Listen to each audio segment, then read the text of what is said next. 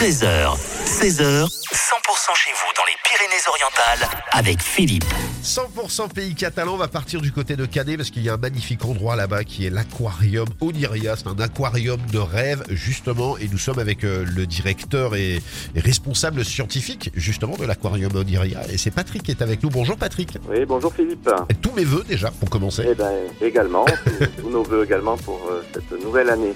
Et euh, je tenais à vous avoir au téléphone euh, parce que je le rappelle, euh, l'aquarium Oniria à Canet, euh, c'est pas ouvert qu'en saison, c'est ouvert toute l'année.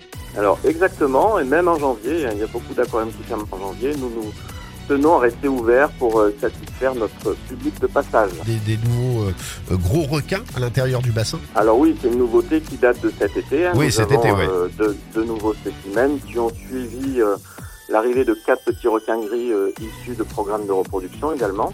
Ce qui fait que nous avons un joli bac requin bien équilibré avec 10 requins. Donc il y a les petits, les moyens, les gros, avec trois espèces présentées.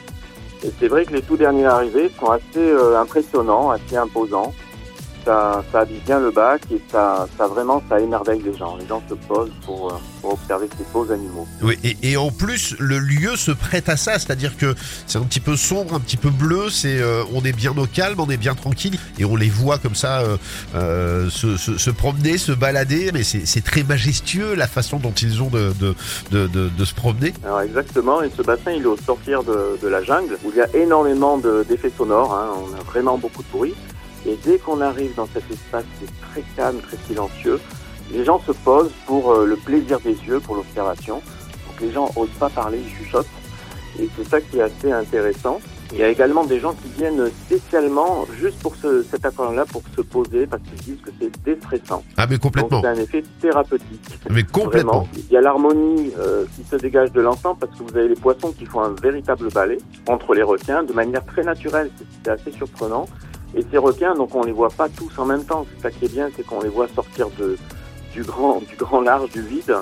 Et, et on observe chaque animal les uns après les autres et euh, avec chacun une particularité, une prestance, une aisance. Donc c'est c'est un moment magique. Mais, mais toute la, la, la visite est déstressante au final. Voilà, la, la force d'Oniria, c'est de présenter des univers très très différents, avec des ambiances euh, immersives très différentes. Donc les gens font vraiment un voyage, et on le voit à la fin de la visite.